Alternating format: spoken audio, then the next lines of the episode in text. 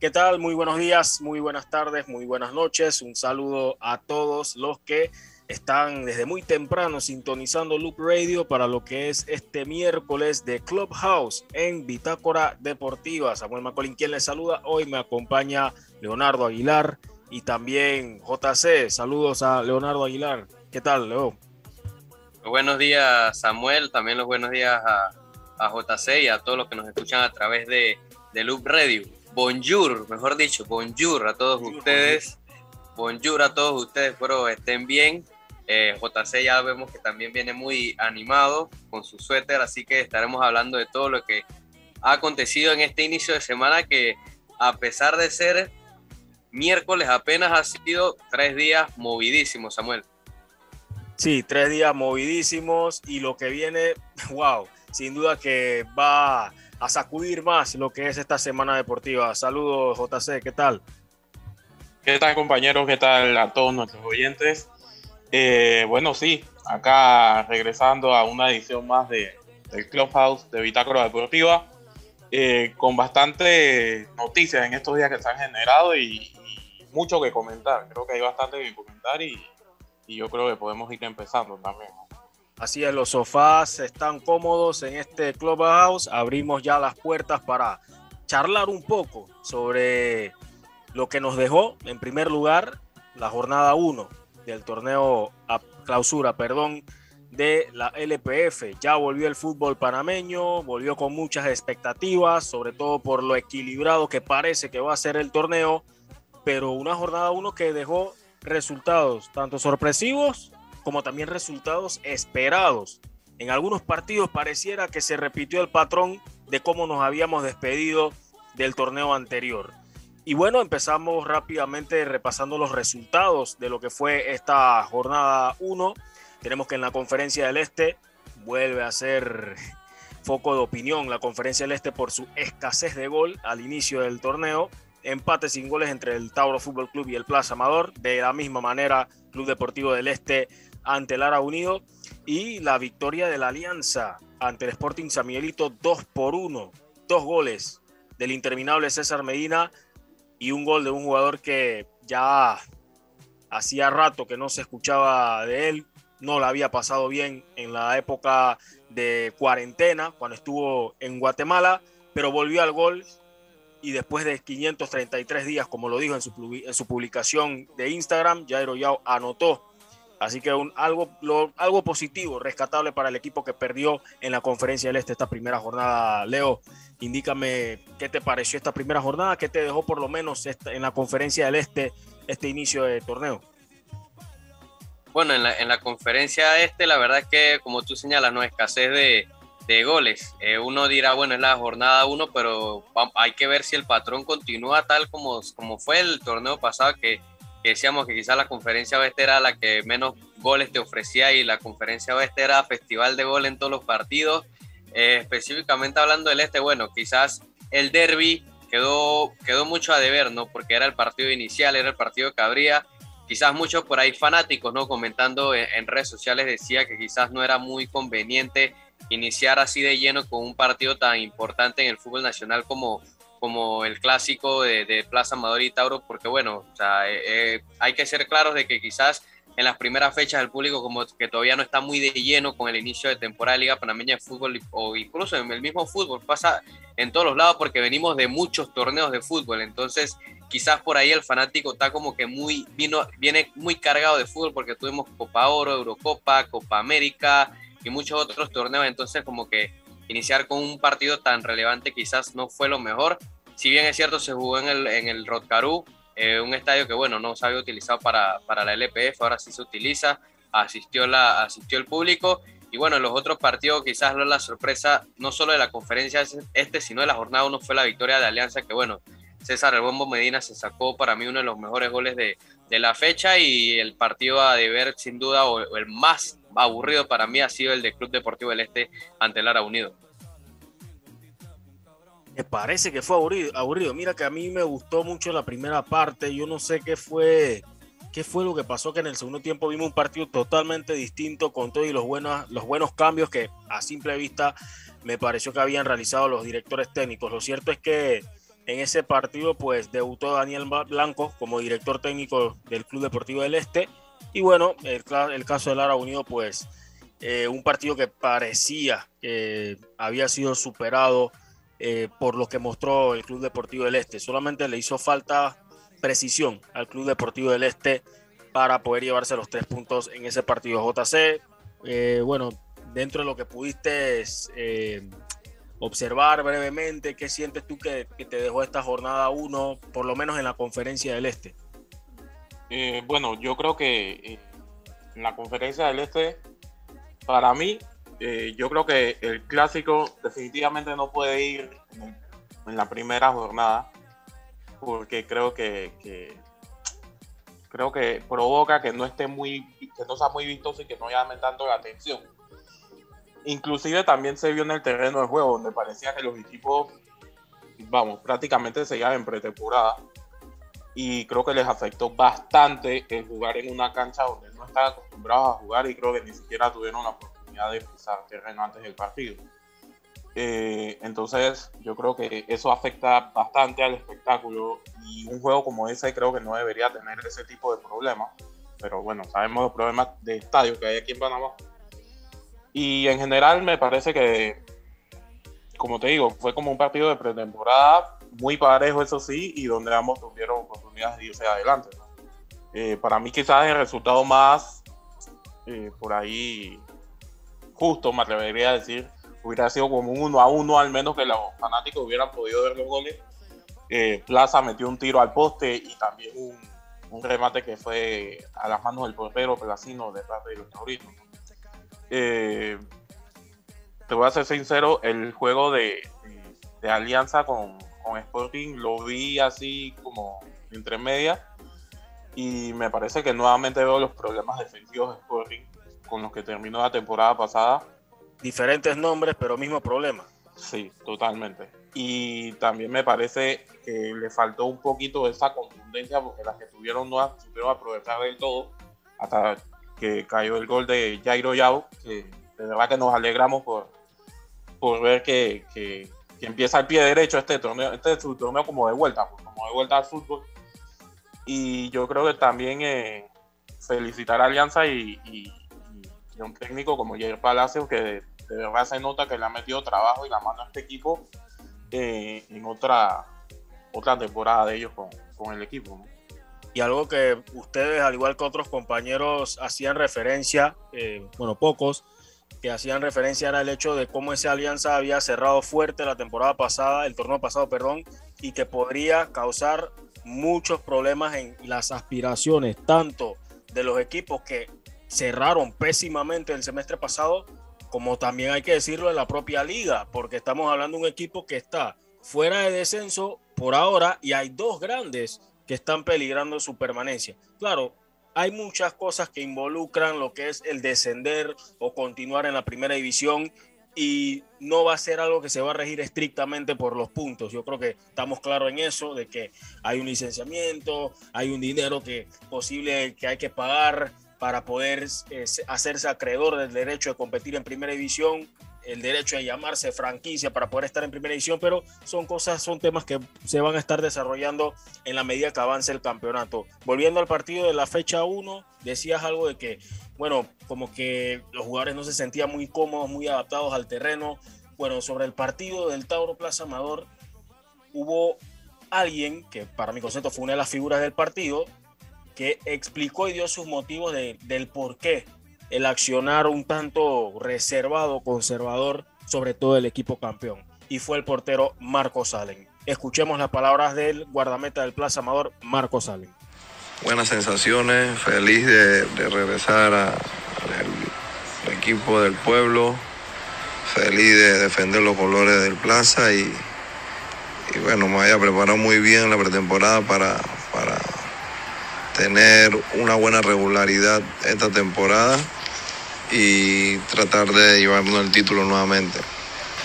Bueno, creo que nos afectó mucho el parón que tuvimos por el tema COVID que salieron positivos algunos compañeros y se notó bastante que, que nos faltó para, para terminar el partido de la mejor manera. faltó un poquito más de, preparación y bueno, por cuestiones que se nos salen de la mano no pudimos entrenar eh, a tope. Bueno, eh, sí, llegaron muy poco, el partido se manejó mucho más en el medio del campo y bueno, siempre traté de estar con lo más concentrado posible para cualquier, cualquier ocasión que me pasara, tú tenías que estar atento y bueno, eh, muy bien la, línea defensiva y tenemos que seguir trabajando más para eh, seguir dando el arco en cero. Bueno, la sensación es increíble, tenía un año prácticamente no ante la pandemia, que casi dos años que no sabía qué era tener la barra atrás. Eh, me sentía espectacular con la, con la, afición, la mejor afición de Panamá y bueno, eh, muy buena la sensación. Bueno, y eh, trato de trabajar lo mejor posible en la semana, creo que hice una buena pretemporada, trato de trabajar el doble en la semana para fin de semana partido tras partido hacerlo mejor y bueno, que esperen de mí que voy a dar de todo lo que tenga, mi granito de arena, para eh, seguir defendiendo el título, el título y, y estar preparado siempre. Bien, esas fueron las palabras de Marcos Allen, haciendo referencia a lo de los casos de COVID-19 que apartaron al Plaza Amador de las canchas durante la pretemporada por un espacio de cinco días. Y créanme que eso es algo que influye. Ustedes escucharon también antes de iniciar el torneo a través de nuestro canal de YouTube en Bitácora Deportiva, donde Jorge Deli Valdés, el director técnico, hacía referencia a lo que había sido reanudar entrenamientos en medio de esta larga pretemporada, pero considerando ese parón de cinco días. En lo que respecta al Tauro, muchachos, yo creo que, bueno, Quique García pues tiene pocos días para ir encontrando respuestas, sobre todo por la posición que le ha asignado a ciertos jugadores en el ataque. Lo de ver a Nelson Barahona como falso 9 yo creo que no es algo que le convendría muchísimo al Tauro, sobre todo por ver lo tan limitado que se vio en cuanto a sus proyecciones un Víctor Medina y ver muy tirado por izquierda a Ismael Díaz. Poca interacción tuvo Edwin Aguilar en este compromiso, pero seguro que son cosas que van a ir observando de cara a las siguientes jornadas.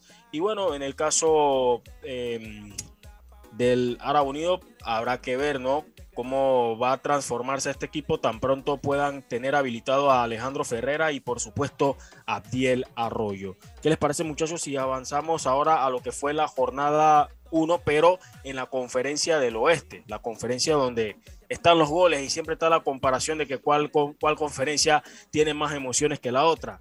Empezamos con lo ocurrido en el Agustín Muquita Sánchez, Leonardo, la victoria del Herrera FC sobre el CAI, lo decías en tu nota que fue publicada a través de Bitácora Deportiva, segunda dosis para el CAI. ¿Cuántas veces se vacunó el CAI? Sí, sí, aprovechando, ¿no? Que, que, bueno, esa semana era jornada de vacunación en la chorrera, bueno, Herrera fue, no fue a recibir dosis, fue a dar dosis. Entonces, eh, el equipo de CAI ya está vacunado y por segunda ocasión por el mismo resultado, ¿no? Recordemos que, que el último partido de la ronda regular eh, el torneo pasado justamente lo ganó Herrera 3 por 1, ¿no? Si mal no me acuerdo, ¿se acuerdan el, gol de tiro libre de, Peñalba? Eh, creo que los tres goles fueron de tres jugadores que, que en su momento pertenecían al, al CAI, el otro fue Manuel Morán, no recuerdo, pero, pero este partido eh, creo que fue no, no, un calco, pero muy similar a lo que vimos en este torneo pasado, ¿no? Porque Herrera fue muy superior al equipo del CAI, que realmente no encontraba lo, no, encontró un funcionamiento el, técnico Francisco Perlo para, para poder revertir ese resultado. Y claro, eh, los dos goles que le cayeron al equipo del CAI prácticamente terminando la primera mitad, creo que, eh, le cambiaron aún más el ánimo al equipo porque te puedes ir 0 a 0 jugando mal y eso es un, resultado importante, ¿no? Porque puedes mejorar, pero te cae el primer gol de una manera poco esperada, en un cabezazo ahí de José Quiroz eh, que se pasea por todo el área chica y se cuela en el arco de, del portero César Zamudio y no tienes ni tiempo de reaccionar cuando ya pierdes la pelota y en una gran acción, me parece que, que iniciada por Luis Tejada, que tuvo una gran visión de, de abrir para, para, para derecha, a su compañero, asiste y en el rebote, bueno, le queda otra vez a José Quiroz que, pie, que, que define a lo Tony Cross, por decirlo así. Una buena definición al palo y era el 2 a 0 que prácticamente dejó que, que yo Alcai. Ya en el segundo tiempo intentó reaccionar un error por parte de Herrera que fue ahí una mala, bueno, no es una mala salida de Edwin Ortega porque el portero agarra la pelota, pero al caer choca con, con Porfirio Ávila y ahí es donde pierde el balón y bueno, Jonathan Ceseña que además hacía su debut con Kai logra anotar el gol, pero fuera de eso creo que el Kai tuvo pocas acciones de peligro sobre el marco de, Edwin Ortega y fue más el equipo de Herrera. Ya después con la expulsión de, de Martín Morán se termina de, prácticamente partir el equipo del CAI y luego vino el señor Ángel Caicedo con, un golazo para cerrar esa goleada. O sea, eh, fue no un baño por parte del Herrera, pero sí fue muy superior durante 90 minutos e incluso me parece que el resultado del 3 a 1 se le pudo quedar corto porque pudieron anotar quizás algún gol más el equipo de, de Herrera. Así que muy bien por ellos y por el CAI solamente queda corregir a ver si otra vez el técnico Francisco Pero le puede funcionar esas piezas de de lo que le funcionó por mucho tiempo en la temporada pasada, que era eh, prescindir de jugadores jóvenes en este torneo. Mira, que muchos hablan de los refuerzos que han tenido otros equipos, entre ellos el CAI, que a mi concepto no es una buena manera de arrancar, sabiendo de que te quedan pocos días para, o pocas semanas para ir pensando en el plano internacional, pero hablando del Herrera, eh, hay cosas que tenemos que resaltar. Otra vez Tejada jugando como si no tuviera nada que perder acá en la LPF, simplemente demostrando su calidad, su, su gran estilo de juego que lo ha hecho ser un estandarte como legionario del fútbol panameño y dos jugadores que son producto de la LNA y que han demostrado ser otro caso de rápida adaptación a la LPF. José Quiroz, que viene ya ahora va a tener su segundo torneo, siempre para mí fue un jugador interesante que me parecía extraño que ningún equipo de LPF le había puesto la mirada o la atención en él desde que jugaba en tierra firme. A mí me pareció un jugador interesante en su posición. Estoy hablando de mediocampo de contención. Un mediocampo de contención, ustedes saben cómo se juega en la LNA, un ritmo totalmente más intenso, más desordenado y hasta más físico que la LPF. Pero que te destaca un volante de contención que no sea Biel Ayarza, que en su momento fue de LNA, y José Quiroz, que es una muy buena alternativa, pues eso te dice mucho de lo que puede ofrecer este jugador y se está viendo en el Herrera. El caso de Ángel Caicedo, muchacho del Atlético Nacional. Yo recuerdo que en la última final de LNA él había anotado al Azuero en esa final. Y bueno, ahora está a disposición del Herrera FC tratando de aprovechar esos minutos, tratando de aprovechar esta nueva oportunidad. Así que me parece muy interesante lo que este buen inicio del Herrera FC creo que da muy buenas sensaciones para ellos, sabiendo de que han tenido un plantel que ha sufrido muchas bajas y esto es muy bueno, muy positivo para un equipo que está tratando de jalar más y más la atención de toda una provincia. Vamos a escuchar rápidamente palabras del volante José Quirós, que anotó dos goles ante el CAI La Chorrera. Fue el inicio de torneo que esperábamos. Hemos trabajado toda la temporada, la pretemporada para iniciar así. Nos preparamos dos meses para este inicio y creo que fue como lo planeamos. Con victoria ante un equipo grande como es el CAI que viene muy reforzado y, gracias a Dios se pudieron conseguir los primeros tres puntos. No, se puede decir que fue una pretemporada larga, casi dos meses entrenando nos sirvió para muchos partidos, a mí todos nos sirvieron a coger el ritmo y no llegar tan fuera de ritmo al primer partido. Bueno, me sentí muy contento, siempre le doy la honra y la gloria a Dios por los goles, por el triunfo. Y fue muy bueno y me sentí muy contento. Fueron los dos goles que nos ayudaron a sacar los tres puntos. Bueno, de manera personal, eh, quiero rendir siempre el máximo para, ayudar mucho al equipo y, sentirme bien físicamente y trabajar duro para lograr los objetivos que, que se quieren. Bueno, físicamente estamos bien, hemos trabajado dos meses que han sido duros, de sacrificio, y eso nos ha ayudado a estar físicamente bien. Ayer, se notó que estamos bien físicamente, la mejoría y esperamos seguir mejorando con el pasar del, torneo. Bien, esas fueron las palabras de José Quirós, eh, volante del Herrera FC, avanzamos un poco más, pero antes quiero hacerle esta pregunta a JC. Era algo que veníamos hablando fuera de micrófonos y hay que preocuparse, el CAI debe preocuparse por este arranque que tuvo. Eh, ¿Crees que vamos a seguir viendo un equipo competitivo pese a que se dio este mal arranque, esta mala impresión del CAI? Eh, bueno, yo creo que, el CAI eh, debe tomar en consideración este arranque para corregir los errores que tuvo. Creo que se vieron bastante erráticos en defensa y también en el mediocampo prácticamente no ganaban ni uno. Entonces yo creo que va a ser muy complicado para el equipo del CAI eh, poder, eh, eh, poder lograr victorias con, esto, con estas deficiencias.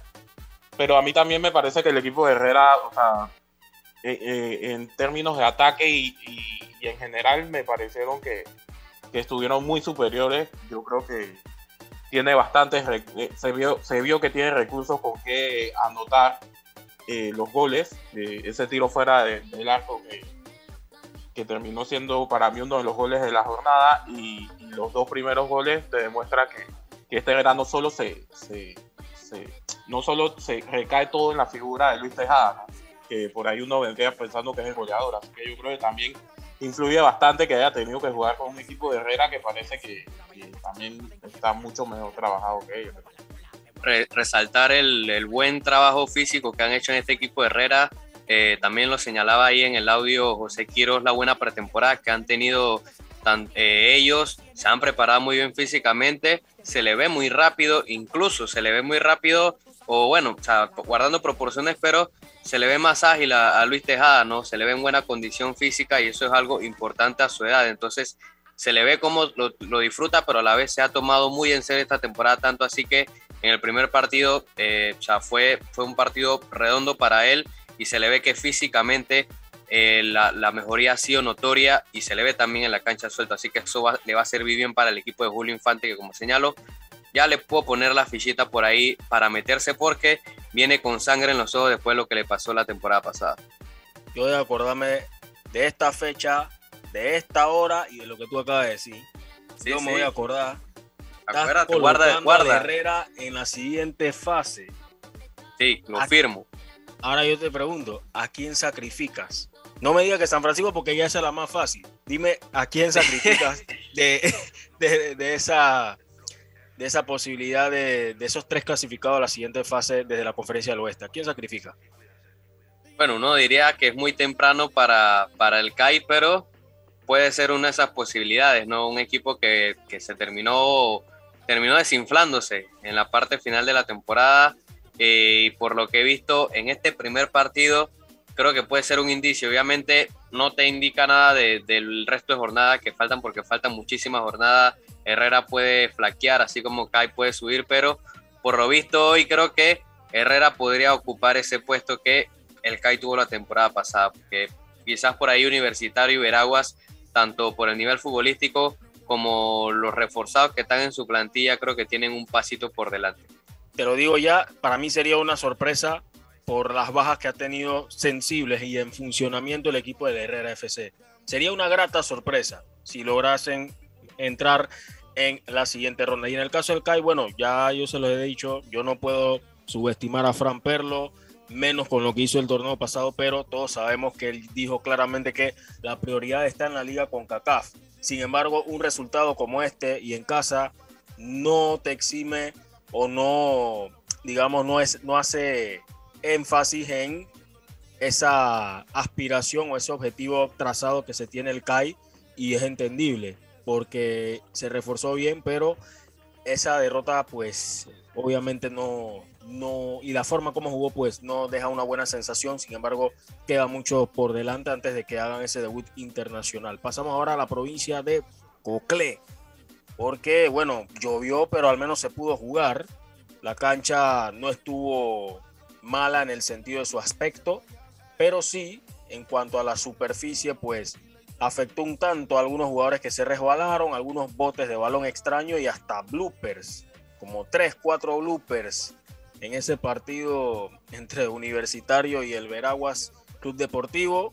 Juego muy abierto en muchas ocasiones, pero los errores. Los errores es de lo que más se comenta y hasta un suceso que no sé qué tan cierto es porque no he visto nada oficial sobre la razón del por qué no jugó Román Torres. Lo que sí les puedo decir es que lo vi cuando llegué al estadio y no lo vi en situación de calentamiento con sus jugadores. Lo que pensé, como le ha sucedido a los demás eh, futbolistas que han vuelto a la Liga Parameña de Fútbol, es que no había llegado el transfer, porque recordemos que estaba jugando en Costa Rica, pero ya por ahí pues surgió a través de otros medios y se había hablado mucho de que no le quedaba el uniforme, pero bueno. Eh, préstale el suéter, Samuel, préstale el suéter, ¿qué, qué pasó? No, se la puedo prestar, tendríamos que hablar con JC para ver si puede prestarle, por lo menos ese el Paris Saint Germain que tiene eh, puesta le puede quedar. Las, las informaciones que salen y que, y que, vamos, decían lo, la televisión que estaba dando el partido, eh, te decía que era camiseta, pero, o sea, te, la dejaron así como votando y lo que parece que sucedió, lo que parece, nada confirmado, es que el uniforme era más pequeño en lo que es Román. Y el equipo cambió de marca deportiva hace poco. Sí, entonces quizás... puede, puede ser algo razonable. Por ahí es donde tú te preguntas si, o sea, él nunca se probó el suéter antes o, cosas así. Porque, no, porque ellos estaban usando el uniforme de la marca deportiva que los patrocinaba el torneo pasado en los entrenamientos. Upa. Sí, pero, sí, pero si, si vas a usar un suéter nuevo en la primera fecha, o sea, no, no te lo vas a probar. Digo, Messi se probó el suéter nuevo en su presentación. Me vas a decir que Román no se, no se va a probar el suéter un día antes del partido son de esas cosas silvestres que tienen que cambiar en nuestro fútbol. Sé que le quedaba a la altura el ombligo. esas, son las cosas, esas son las cosas eh, que uno podría decir que wow. Por esto vale la pena. Por esto vale la pena la LP. son cosas que pasan aquí. Como dicen los memes, que imagínate vivir en Liechtenstein y perder esto. Totalmente. No, no, pero, bueno, eh, quizás vamos, fue un tema de logística ahí, o sea, todos sabemos que, que, es un poco complicado eh, hacer un cambio de marca tan rápido y, que te tengan todos los uniformes listos. Eh, alguien se pudo haber confundido ya sea con, con, con, la talla o con el nombre incluso y le pudo haber dado otra talla a otra persona. Yo creo que por ahí... ¿Ah? Eso puede pasar, sí. Sí, claro, y yo creo que por ahí eh, será algo a, a, arreglar y ya mm, esperemos que no vuelva a pasar. Claro, y antes de meternos... Ajá. Queda de experiencia para que no pase tampoco a otros equipos que pudieran cambiar por ahí de marca. Claro, y antes de meternos en la parte futbolística, dos cosas.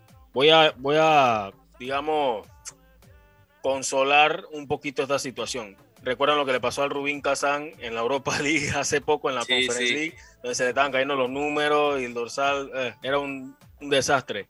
Al Rubín Kazán, un equipo que, vamos, tiene plata. Dos, esas cosas no pueden pasar en el fútbol panameño porque ya hemos, yo creo que ya hemos superado la época donde la gente tenía que esperar hasta la fecha 9 para comprar la camiseta de su club porque no habían llegado una remesa, que no sé qué, etcétera. Yo creo que todas estas cosas se tienen que trabajar. Eso también tiene pretemporada. Vamos a decir la cosa como son. Eso también tiene pretemporada.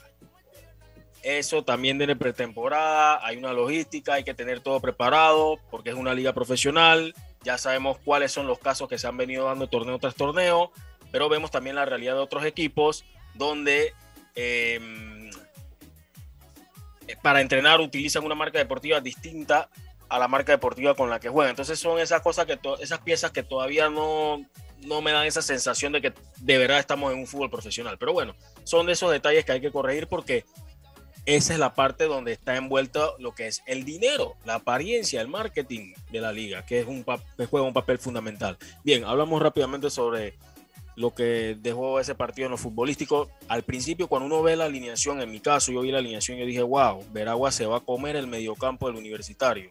Pasó todo lo contrario. Universitario le ganó en la posición de la pelota, demostró, este, este equipo parece que está demostrando que puede encajar en la idea que quiere Gary Stempel y jugó muy bien, jugó muy bien, de verdad. Con todo y que Veragua le tocó nadar contra la corriente, pues tuvo sus situaciones, sobre todo en el segundo tiempo, pero yo vi un Veraguas que fue superado en gran parte del partido por un universitario que funcionó muy bien en el medio campo y presentó una alineación que para muchos todavía no es el 11 titular que vamos a ver próximamente, ya para cuando ya está habilitado un Ernesto Sinclair, el propio Román Torres, etcétera. Sí, yo creo que por ahí eh, arrancan con buen pie, eh, incluso sin tener estas fichas de las que habla. Y aunque los goles cayeron por varios errores, porque hay que decirlo, eh, yo creo que, lo que se ve fue es un poco alentador para lo que se vendrá en el futuro y creo que va a ser importante también el trabajo que, va a que debe realizar Veraguas más adelante. Sabemos que ellos también tuvieron varios casos de COVID que incluso les pudo afectar en la pretemporada y yo creo que, que, también se vieron destellos de cosas buenas que, tuvo Veragua. También puede ser que la cancha haya influido un poco, o sea, un poco no, influyó bastante porque eh, parte de los goles, como ya dijiste anteriormente, cayeron eh, quizás por temas de la cancha. El portero se resbala, no puede agarrar bien la pelota y yo creo que por ahí, yo creo que por ahí eh, pasó un poco de factura también la cancha. me pareció también que Veragua se comió varios goles y ellos estaban. Sí, y también estaban como buscando me pareció por tramos de partido que estaban como buscando eh, ganar por las bandas metiendo centro y creo que no, no, o sea, ahorita creo que no tienen, no tienen para aprovechar ese, ese recurso. Pues. Claro, aparte de que sí, el equipo tuvo sus ocasiones, eh, por momentos, bueno, los últimos 15 minutos creo que se le fue muy difícil al universitario sostener el partido. Eh, pero también la entrada de Cox fue buenísima. La entrada de Cox fue, fue buenísima. Lástima que cayó en el fuera de juego, creo que tres veces. Uno, había uno por ahí que me dejó mis dudas. Y bueno, Yamel González que se comió un gol, se comió un gol bastante claro, una oportunidad que se había inventado, pero al final, pues se lleva los tres puntos el equipo del universitario en un partido que bien pudo haber terminado empatado.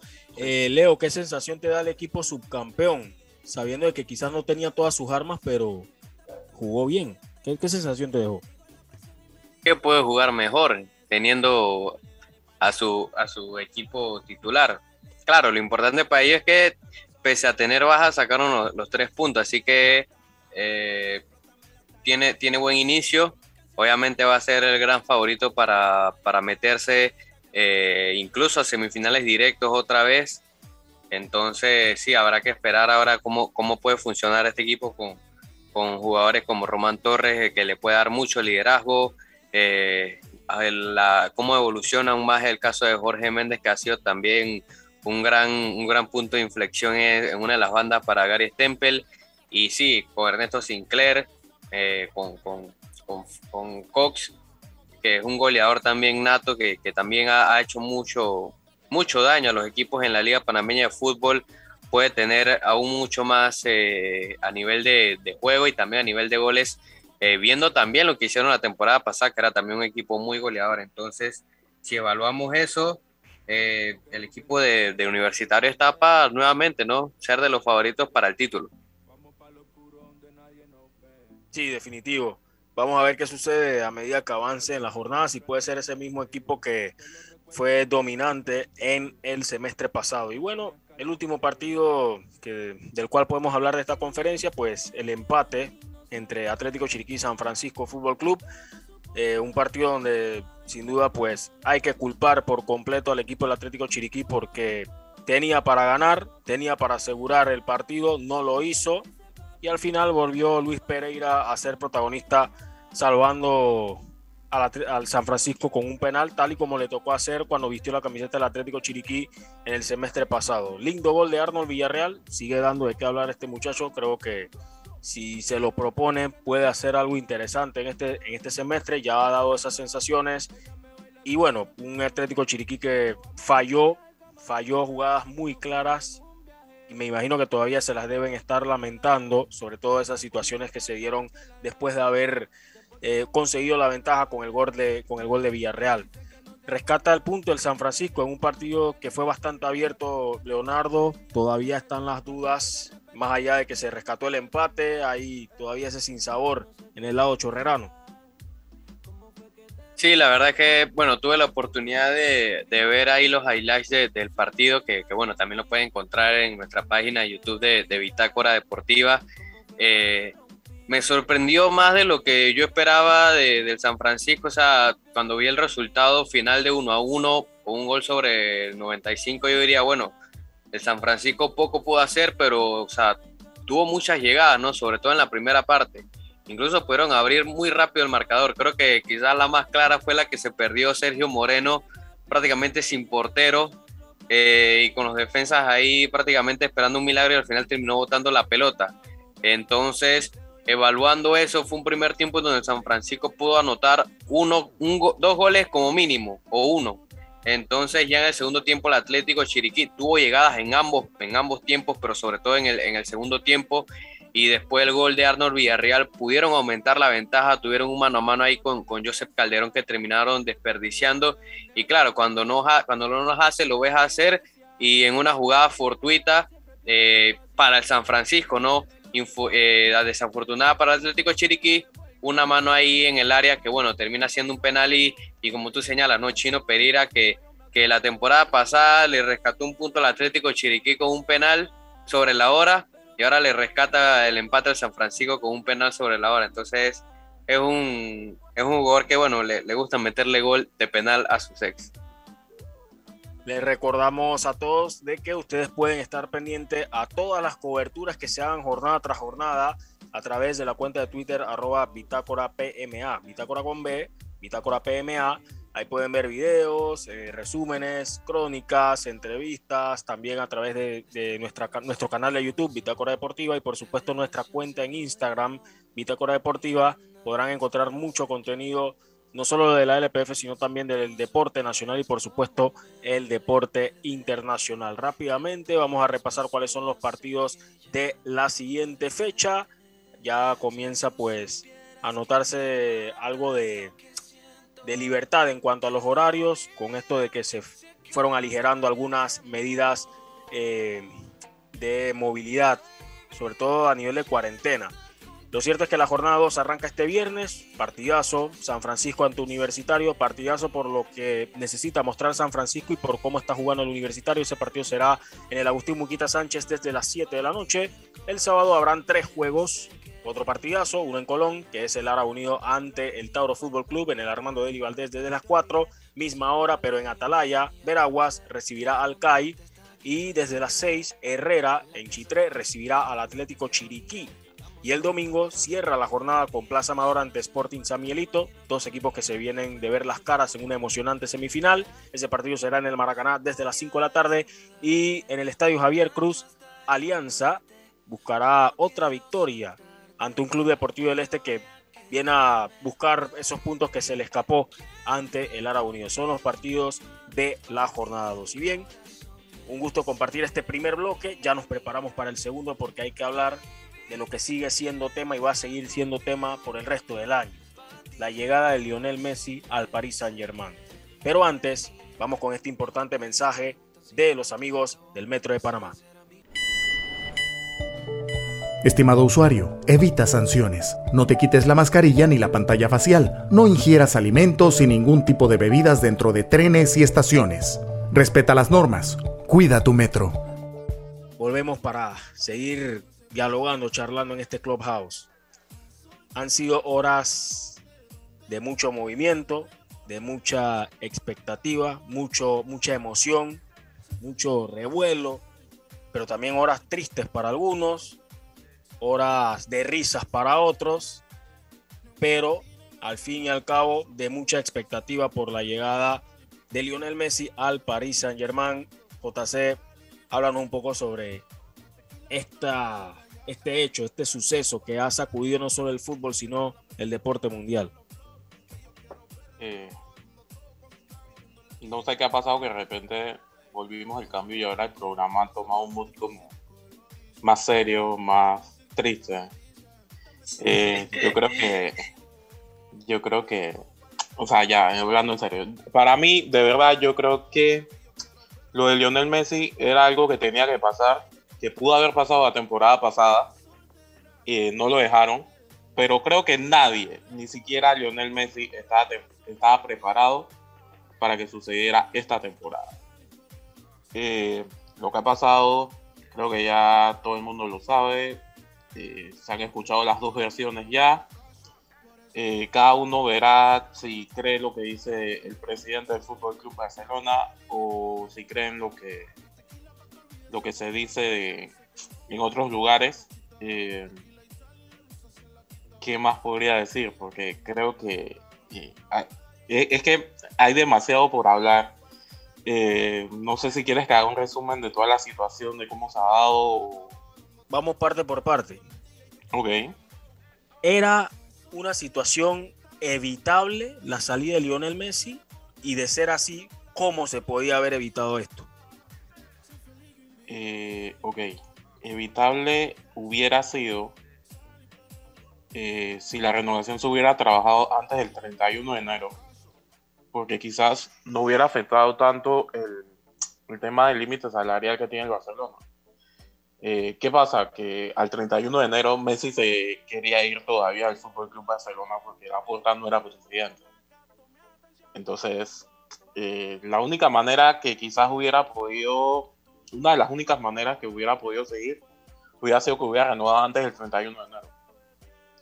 Eh, al final, la puerta gana las elecciones y la puerta todos vimos como prácticamente hizo una campaña donde decía que Messi no se iba a ir del Barcelona y que él iba a tratar de ofrecerle un contrato o hacerle una oferta a Messi que él no pudiera rechazar.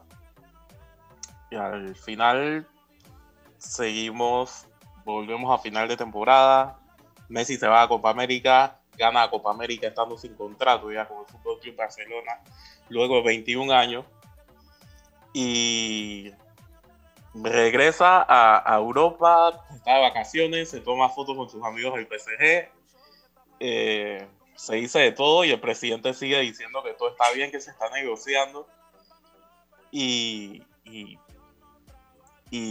que el día que supuestamente iba a firmar, que al día siguiente se hablaba que iba a entrenar ya con sus compañeros, sale enfadadísimo Jorge Messi de la reunión con Joan Laporte y su junta directiva y se tira el comunicado que Lionel Messi ha finalizado totalmente su relación con el Fútbol, Club Barcelona. ¿Cómo queda Joan Laporta después de darse el veredicto, después de salir a la luz pública a decir, hey, ya no puedo hacer más nada, y después de ver a Lionel Messi destrozado ese domingo. Retratado, retratado. ¿cómo, queda? Eso es lo que quiero saber. ¿Cómo queda se o sea, ¿cómo queda bajo, bajo la comunidad blaugrana la figura de Joan Laporta? Ah, la comunidad blaugrana creo que está muy dividida. Hay unos que dicen que, bueno, que era necesario para poder salvar las finanzas del club. Hay otros que dicen que a Messi eh, o sea, le jugaron chueco y que, y que al final no era tanta la voluntad de que se quedara. Eh, como ya nos trasladamos hasta el día domingo de que habla Messi, eh, creo que en la rueda de prensa que ofrece Lionel Messi en el Camp Nou, al momento de despedirse, creo que queda claro que está súper enfadado con Joan Laporta, incluso se ve cómo se, cómo se saludan fríamente al momento de llegar a, a las oficinas del, Camp Nou y, y creo que, que, está más que claro que, que la relación no terminó bien, una relación que eh, cabe destacar que Joan Laporta era el presidente cuando debutó Messi y que Lionel Messi eh, y Laporta siempre se llevaron bien hasta el final. Incluso se, incluso se vio el día de la presentación, el día de la investidura de Laporta, se ve cómo se abraza con Lionel Messi y, todo parecía que estábamos viendo un cuento de hadas.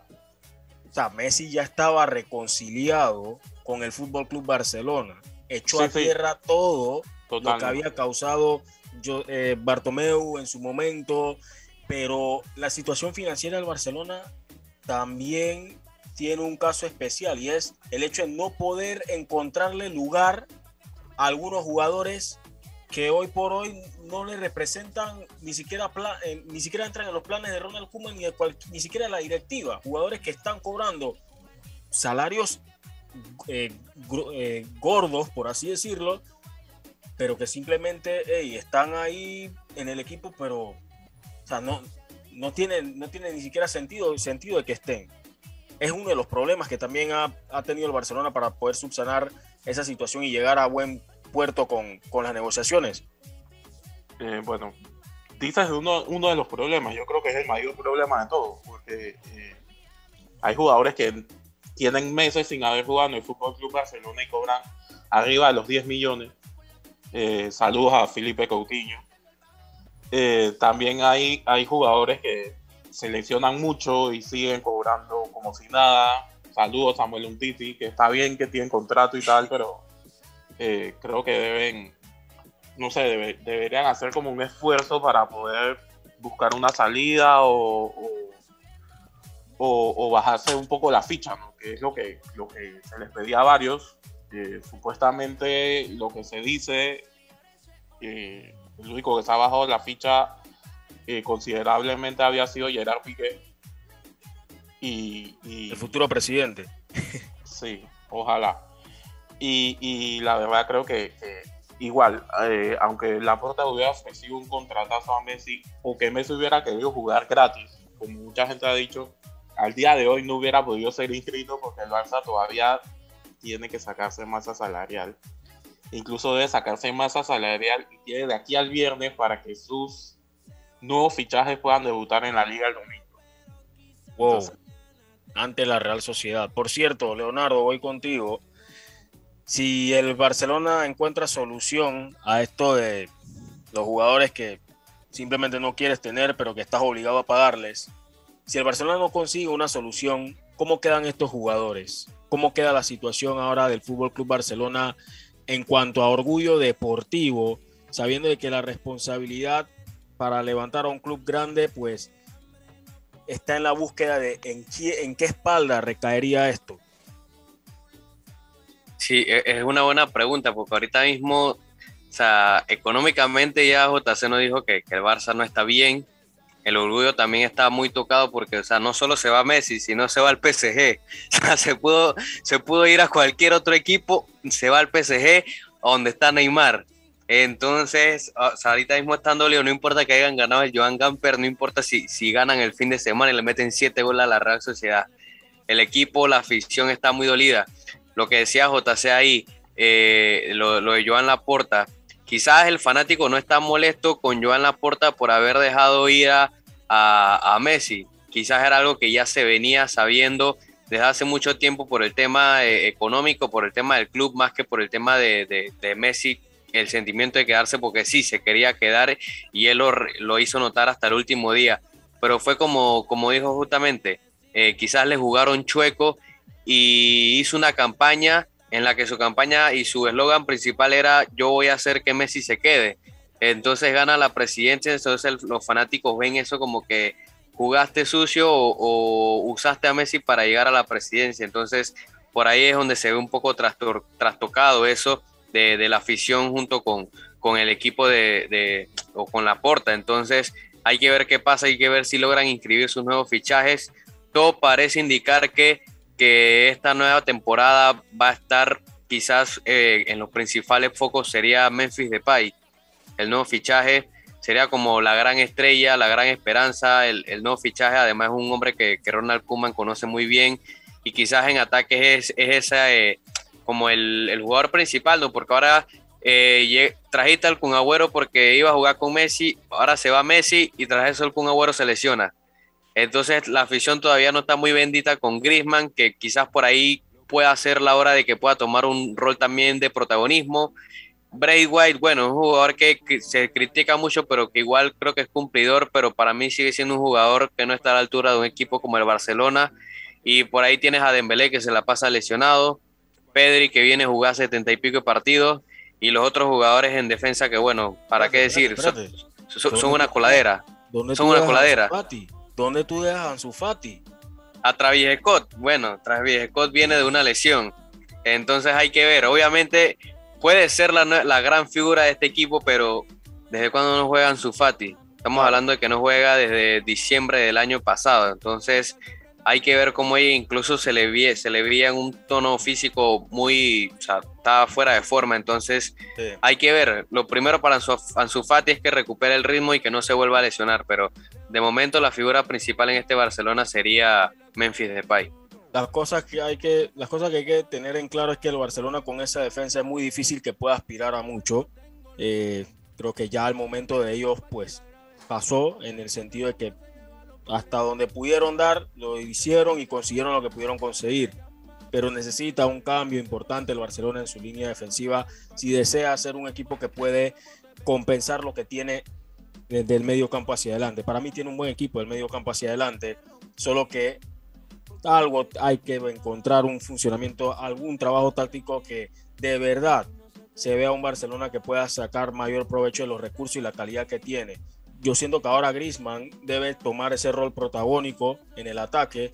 Eh, creo que igual en el Atlético de Madrid contó y que tenía los goles, siento que habían partidos donde no aparecía.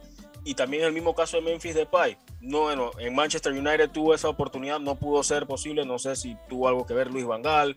Eh, tuvo también esa oportunidad en el Olympique Lyon, pero yo, pienso que la banca era lo que terminaba salvando al Olympique Lyon en las jornadas, pero ahora este es el momento inmejorable para un jugador con la calidad de Memphis Depay para convertirse en la gran estrella que hace rato él había estado esperando. Si no lo puede ser con Holanda, puede ser, perdón, con Países Bajos puede ser ahora. Y este es el momento inmejorable en su carrera. No va a tener otro momento como este. Mejor momento no hay. Y es este para que él se convierta en la nueva figura del Barcelona.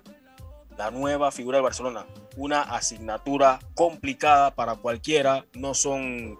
Eh, no estoy diciendo que es momento para llenar el hueco que deja Messi o ponerse los botines Messi, porque eso no va a ser fácil. Estamos hablando de pero, pero, la historia. ¿quién, se, va a poner la 10? No, la 10. Eh, bueno. Eso va a pesar un mundo. Eso, va a pesar, Vamos a, vamos a darle un, vamos a darle un tiempo y que de repente Pedri descoye. No sé, veremos. Puede ser, puede ser. yo creo que yo creo que este es el momento para, o sea, es el momento para Memphis y para Griezmann.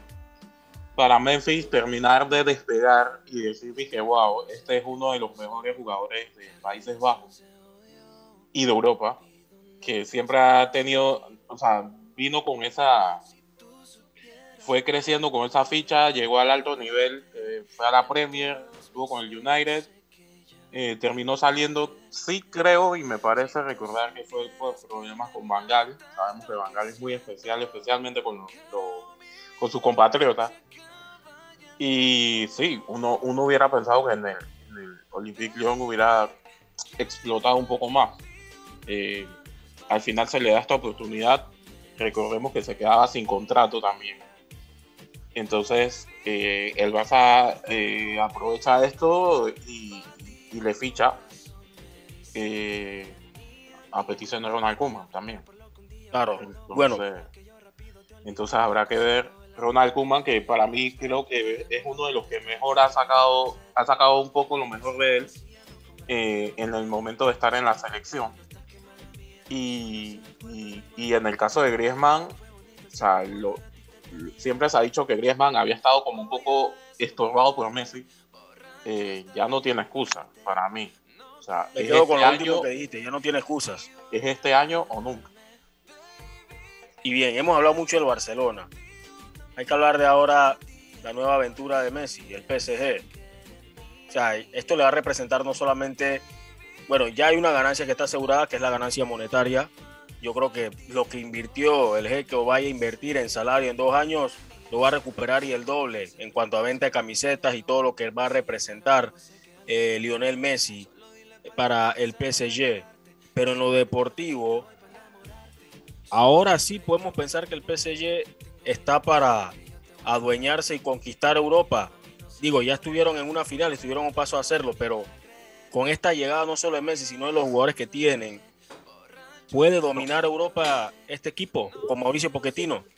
Y las otras llegadas que han habido también. Que, o sea, básicamente se trajo al último capitán de Real Madrid, al último capitán del Fútbol Club Barcelona eh, el de Real Madrid considerado uno de los mejores defensas del mundo y Messi que es considerado uno de los mejores jugadores del mundo. Eh, yo de verdad yo creo que, o sea, prácticamente el objetivo del PSG debe ser ganar la Champions League, ni siquiera League One, porque creo que por ahí eh, se podrá relajar un poco más, pero yo creo que toda la presión va a estar dentro de la Champions. Sí, la verdad es que es el año de ellos. Si no ganan, bueno, ya que se, que se, que se dedique a otra cosa al jeque, el señor Nacer al Kelaifi, porque tienes un equipo ahí de, como dirían, de Ultimate Team. Yo creo que ni en el FIFA escoges un mejor equipo que, el que tienes ahorita. Ya dijo JC, te traes al mejor defensa del mundo, capitán de, que era capitán de Real Madrid, capitán de España, te traes al capitán del Barcelona, capitán de Argentina, te traes a un campeón de Champions como Wijnaldum, que también es el capitán de los Países Bajos, te traes al mejor jugador de la Euro, Donnarumma, te traes a Hakimi, que increíblemente fue el único por el que pagaron plata, y, eh, y súmale a los que ya estaban, a, Di María, a Mbappé, a Neymar, a Icardi, a Paredes, a Marquinhos, a Kimpembe, a Keylor Navas, o sea, este equipo si, no gana la Champions, que se dediquen a que se dedique a otra cosa. pero alguien se tiene que ir. Yo creo que Icardi. Él va, a ser el suplente. Él va a ser el suplente. Eh, obviamente, ya, ya no creo que le encuentren algún rumbo fijo al señor Mauri Icardi, pero él, él va a ser el suplente. Con eso? sí, yo creo que él se, él se siente cómodo, él sabe que, bueno, difícilmente va a ser titular en este equipo, ya metió su gol el fin de semana. Quizás por ahí el, sacrificado es Arnaud Calimuendo, que es uno de la cantera, que apenas tiene 19 años, así que él sabe que, bueno, su rol va a ser entrar de cambio o calentar banca, porque con ese tridente ahí que desde ya obviamente se postula para ser uno de los mejores tridentes de, que, que, hayamos visto desde, qué sé yo, desde la MCN o la BBC, entonces si este equipo está para masacrar en la, en la Farmer League, digo, en la League One, y, y, luego en la Champions League, pues a ver hasta, hasta dónde llegan. Mínimo campeones. Yo no veo al PSG ganando la Champions, es, por lo menos esta temporada no. Quizás la otra temporada. Me sorprende ¿Quién le, va, ¿Quién le va a ganar? ¿El City? es que me, me, sorprende lo que usted dice porque supuestamente supuestamente la idea del jeque y el Paris Saint Germain es que Mbappé siga en el equipo para jugar con Messi y con Neymar. Entonces, yo creo que no va a haber mejor momento donde eh, ellos puedan quizás ganar la Champions League. Claro, ese va la próxima temporada, ese va, ese va la próxima temporada gratis. Es un momento inmejorable, pero yo siento que hay tres equipos que pueden entorpecer esas aspiraciones del, del PSG y dos de ellos están en la Premier League. Me refiero a aspiraciones de UEFA Champions League. Los finalistas. Uno de ellos, el Manchester City. Es más, creo que la lista puede ser cinco, puede ser cuatro, perdón. Uno de ellos, el Manchester City, Chelsea. No voy a descartar a Liverpool. Y ojo, no es porque sean porque estén afiliados. Eh. y la recuperación de ciertos jugadores. Mucho cuidado el Bayern de Julian Nagelsmann para mí va a ser una incógnita. Sí, totalmente. Por ahora sí. Pero hay un equipo que, bueno, perdió un jugador importante como lo es Jadon Sancho. Sin embargo, yo siento que el Borussia Dortmund le faltó un pasito para dar una estocada grande en la Champions pasada. Y siento que futbolísticamente tiene para son equipos que sueña sueñas mucho sueñas mucho. No, es que la defensa del PSG va a ser un problema. Mi concepto de defensa va a ser un, va a ser un problema. Y todos sabemos qué pasa con Neymar en las temporadas que si las lesiones. El manejo de Poquetino en el vestuario va a ser clave. Es cierto que cuando tú tienes una figura como Messi quizás cambie un poquito lo del ego de algunos jugadores me refiero a Mbappé me refiero al episodio que se vio sobre todo en la Euro, donde hubo jugadores franceses eh, discutiendo entre ellos y también sus familias cuando se quedó Francia. Pero hay mucho, mucho antecedentes de cómo ha cambiado la actitud de un jugador como, como Mbappé. Pero ante equipos buenos, tácticamente completos, ahí donde yo quiero ver a este equipo. no lo hizo bien ante el Manchester City de Guardiola. Vamos a ver ahora qué pasa con esas tres o cuatro amenazas que tengo ahí en la lista. Yo puedo, puedo, para finalizar, sí.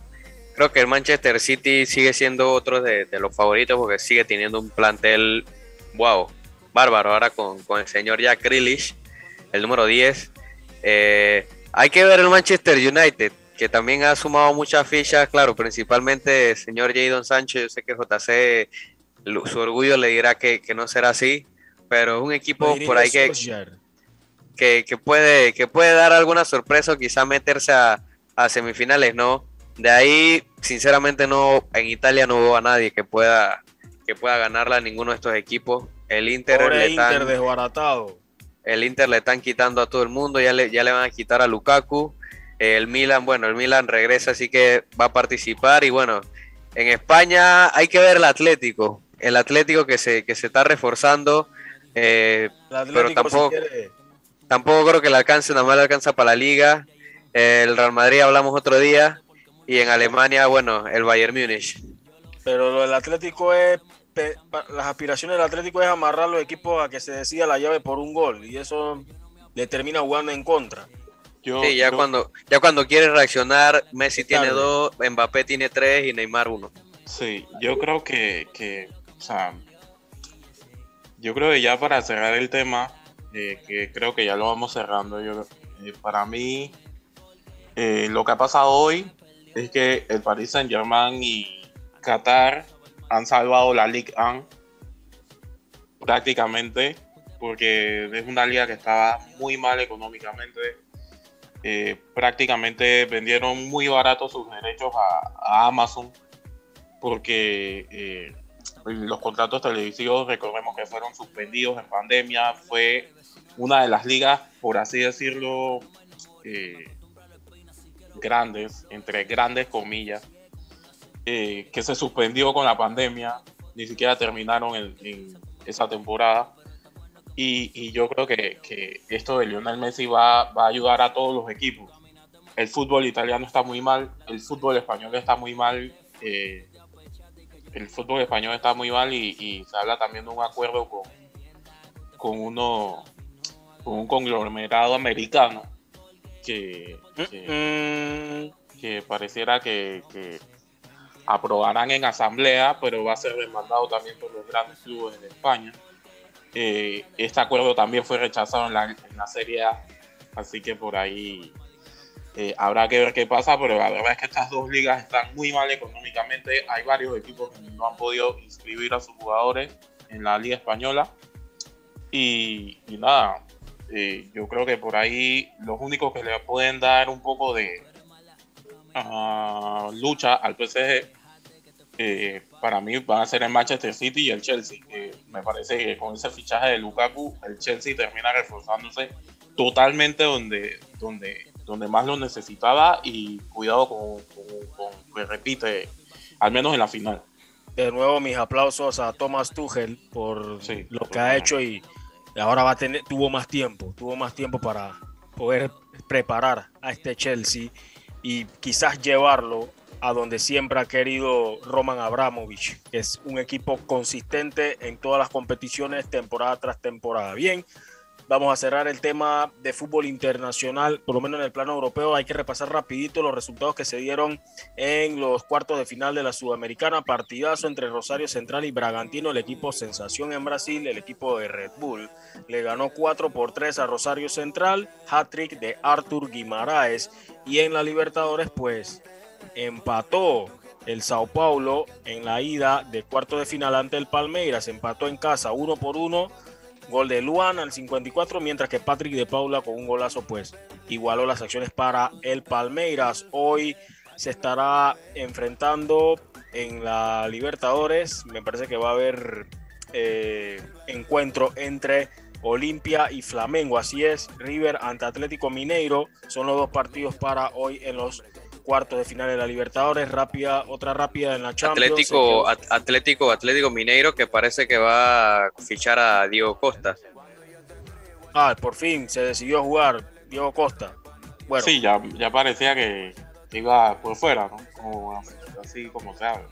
Sí, poco a poco se ha hablado de las, las razones, los motivos de que ha alegado a Diego Costa. Según él fueron razones personales, su salida del Atlético de Madrid, después quedarse por ahí, pero Bueno, nadie sabe. que- claro, esperemos que no sea algo que por lo menos repercuta mucho en su estado mental. Eso sabemos que Sí. cuando hay jugadores o atletas que son muy aislados y situaciones muy extrañas, pues eh, es un asunto que se tiene que manejar cuidadosamente. Eh, otra breve, se quedó el Rangers de Steven Gerrard, no estará en fase de grupos, el Malmo, tremenda llave en tercera ronda de UEFA Champions League, los eliminó. Les ganó 2 por 1 en la, ida, y 2 por 1 en la vuelta, con uno menos en Ibrox Park, con todo y que Alfredo Morelos pues había madrugado al equipo del Malmo que está en la siguiente ronda, el equipo sueco, a ver contra quién le va a tocar en esa fase de playoff. Y otra gran sorpresa, el Sheriff de Moldavia, donde jugar- jugaron varios panameños, pues eliminó a la Estrella Roja de Belgrado y está en la siguiente ronda. Es una de las sorpresotas que se dio en la UEFA Champions League. Eh, Y el Olympiacos también, el Olympiacos se quedó con el Ludo Goretz. Ludo Goretz, sí. Saludos a Jay Cortés. Sí, es uno del equipo de- del compadre.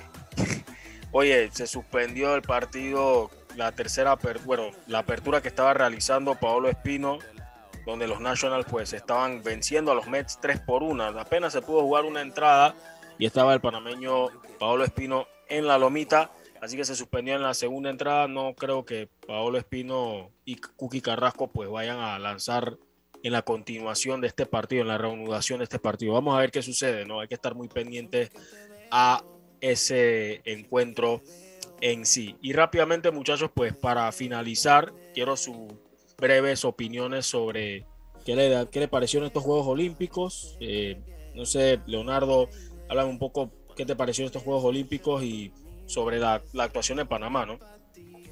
Sí, lo- los Juegos Olímpicos fueron bastante buenos. eh, quizás por ahí nos hubiese gustado que, estuviera el público, pero creo que entre atletas y, y demás organizadores creo que, que hicieron muy llevadero estos Juegos Olímpicos, apoyándose entre ellos. Y claro, al no haber público, creo que quedaba que, los atletas se destacaran en cada una de sus competencias y, definitivamente que lo hicieron, ¿no? Todos los días veíamos un récord nuevo en cualquier disciplina. Obviamente quizás para nosotros fue muy difícil eso de- del cambio de el horario, pues, porque nos tocaba ver pruebas en la madrugada o amanecer con, con pruebas ya hechas. Quizás por ahí disfrutamos más las pruebas que eran ya en la noche, 9, 10 de la noche. Eh, pero creo que lo que yo pude ver lo, lo disfruté mucho, cada una de las pruebas que pude ver en cada uno de los deportes.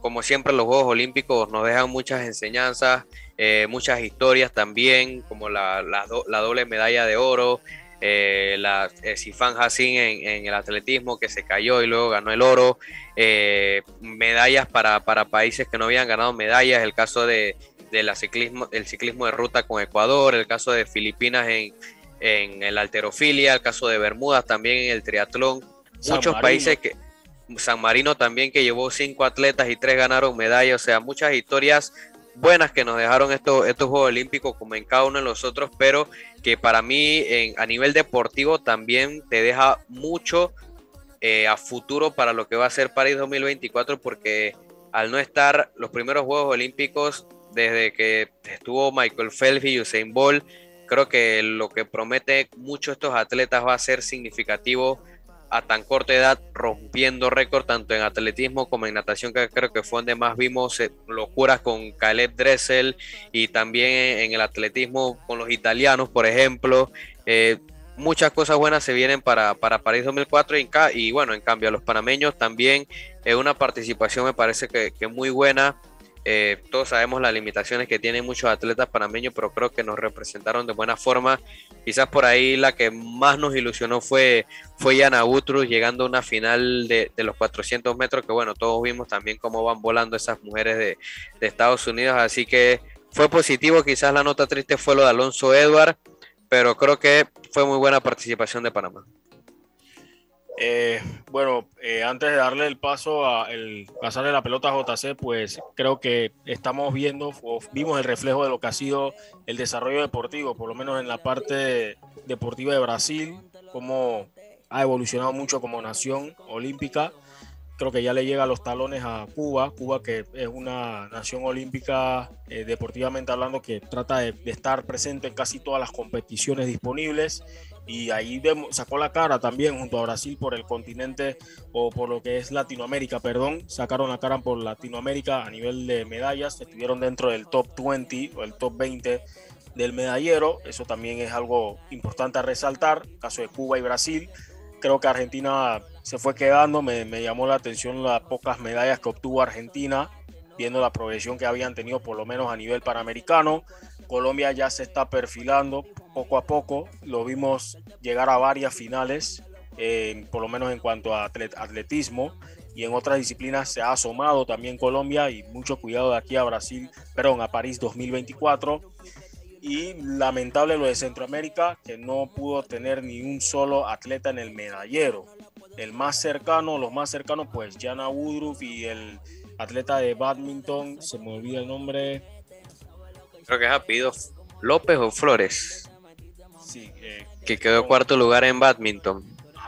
El papá era fanático del Kevin, era eh, Kevin, Kevin era el, el, el atleta chapín de, de, de badminton. Su papá creo que era fanático del fútbol y le puso Kevin por Kevin Keegan. Había, había escuchado algo así. Lo cierto es que eh, siento que en el caso de Panamá, pues mucha docencia, hay que aterrizar mucho en lo que es nuestra realidad.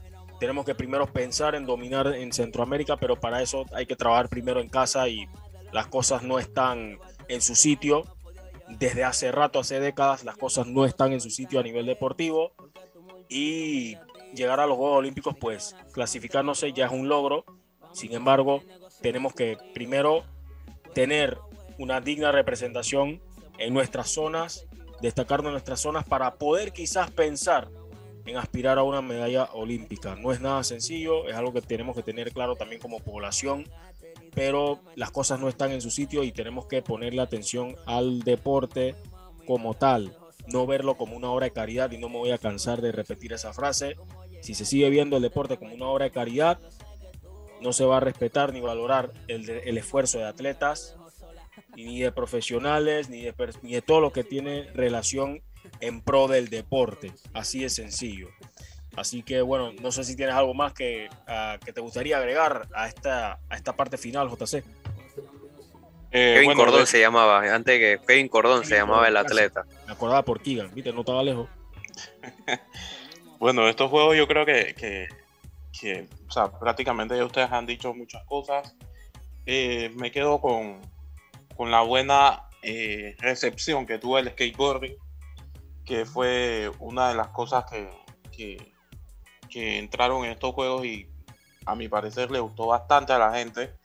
También me quedo con, con el tema de, y esto puede ser para un debate más adelante, el tema de, del béisbol, que la final del béisbol fue una de las más vistas dentro de todos los Juegos Olímpicos, fue la más vista de todos los Juegos Olímpicos, con un, creo que 33, 35% de, de rating y, y básicamente el béisbol no va a estar en los próximos Juegos Olímpicos. Eh, Así que no sé si el comité ya va considerando que sea eh, obligatorio. Que... Tienen que decirle al jeque del PSG que construya un estadio de béisbol para que eso ocurra. sí, totalmente. Y, Lo hace. Y me parece también la buena participación de los italianos en atletismo principalmente. Y, la vuelta de la, la, la vuelta no, eh, la historia de Alison Félix en estos Juegos Olímpicos, donde, donde se gana medallas de oro, donde gana medallas de oro, incluso ya prácticamente al final de su carrera, ¿no? muchos por ahí la veían eh, ya que no podía ganar más y al final sigue ganando y sigue demostrando como una gran atleta. Eh, y nada, también las historias que nos ha dejado estos Juegos Olímpicos con todo el tema de la salud mental, que creo que va a ser un tema a tocar también más adelante. Y, ya, ya, finalmente yo creo que, es un win que se hayan realizado estos juegos con todo el tema del COVID. Incluso lo vimos al inicio que, estaban como en, como en peligro de no poder realizarse por, positivos que habían dentro de la villa y todo, pero al final todo parece que ha salido bien. Y, y lo bueno de esto es que el ciclo olímpico es más corto. Así que son tres años de espera para París 24. Lo bueno para muchos, pero no es tan bueno para Panamá. Así lo dejo. Ah, así bueno. de sencillo. No es bueno para Panamá. Panamá es un mundo aparte. Sí, es una lástima. En fin, bueno muchachos, ha sido un gusto poder compartir con ustedes esta edición del Clubhouse. Recuerden a todos los que nos sintonizan, seguir a Loop Radio a través de Loop Radio PTY, Loop Radio PTY, también bajando el app de Loop Radio Panamá. Sintonicen también a través de Spotify como Loop Radio Panamá. Ahí pueden encontrar el programa y todos los demás programas disponibles, ediciones anteriores de Bitácora Deportiva. Nos estaríamos escuchando, bueno, si Dios quiere, el próximo viernes. Así que un saludo a todos. Recuerden seguirnos en arroba Bitácora PMA. Saludos, cuídense y que tengan un excelente miércoles.